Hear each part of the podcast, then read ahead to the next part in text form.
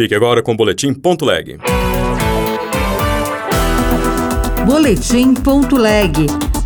As últimas notícias do Senado Federal para você. Senadores elogiam cobrança de contrapartidas no novo Bolsa Família.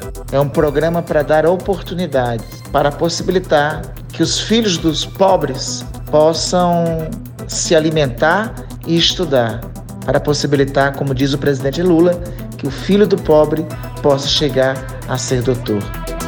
O plenário do Senado deve votar na próxima semana ampliação do Pronamp, que empresta dinheiro para empresas de pequeno porte. Eu sou Ricardo Nacaoca e este é o Boletim Ponto Leg. Novo Bolsa Família de 600 reais vai contar com parcelas adicionais de 150 e de 50 por menores de 18 anos. Mas o governo retomou exigências para o pagamento do benefício, a exemplo da frequência escolar, pré-natal e cartão de vacina.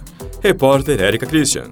Além dos 600 reais, os inscritos no Bolsa Família vão receber uma parcela adicional a partir do dia 20. A de 150 reais será paga por cada criança de até 6 anos de idade. Outros 50 reais serão repassados para cada um dos menores de 7 a 18 anos.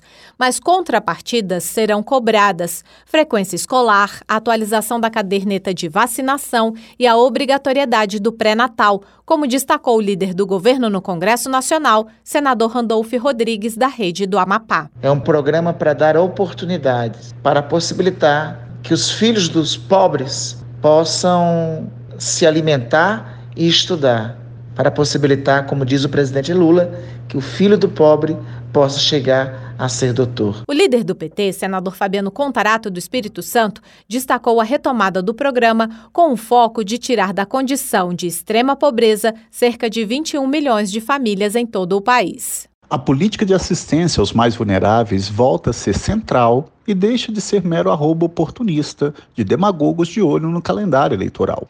Os mais pobres vão entrar para valer no orçamento e as políticas públicas de assistência serão integradas a outras políticas setoriais. Outra novidade do Bolsa Família é a possibilidade de retorno ao programa das famílias que saírem voluntariamente. O governo deve zerar a fila com a exclusão de 700 mil beneficiários que recebem a ajuda de forma irregular. O orçamento do programa neste ano é de 175 bilhões de reais. Senadores deverão votar na próxima semana a medida provisória que ampliou os prazos do Pronamp, com a mesma taxa de juros e fundo garantidor. Repórter Bruno Lourenço.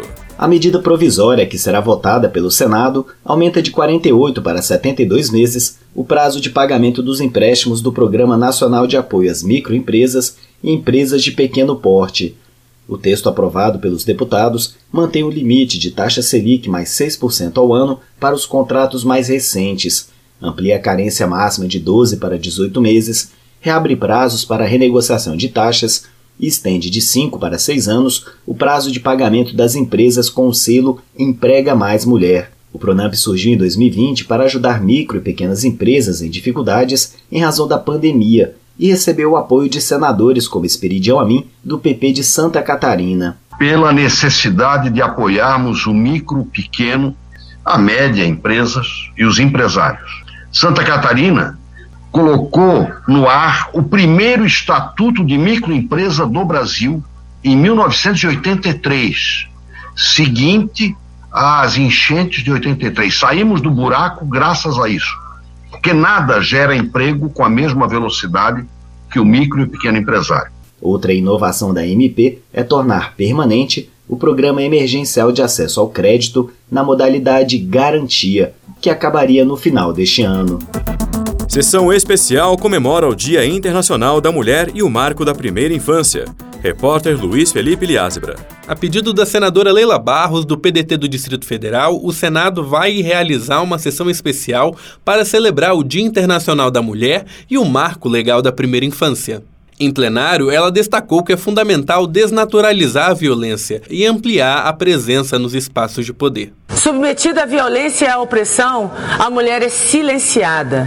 E assim, as relações de poder e desigualdade e a hierarquização do sexo são perpetuadas. É fundamental desnaturalizar a violência contra a mulher. A solenidade também marca o aniversário de sete anos do Marco da Primeira Infância. Sancionada em 2016, a lei traz políticas públicas voltadas ao atendimento dos direitos da criança em consonância com os princípios do Estatuto da Criança e do Adolescente. A sessão especial está agendada para as 10 horas da manhã do dia 7 de março, no plenário do Senado. Outras notícias estão disponíveis em senado.leg.br/rádio. Você ouviu Boletim.leg. Notícias do Senado Federal.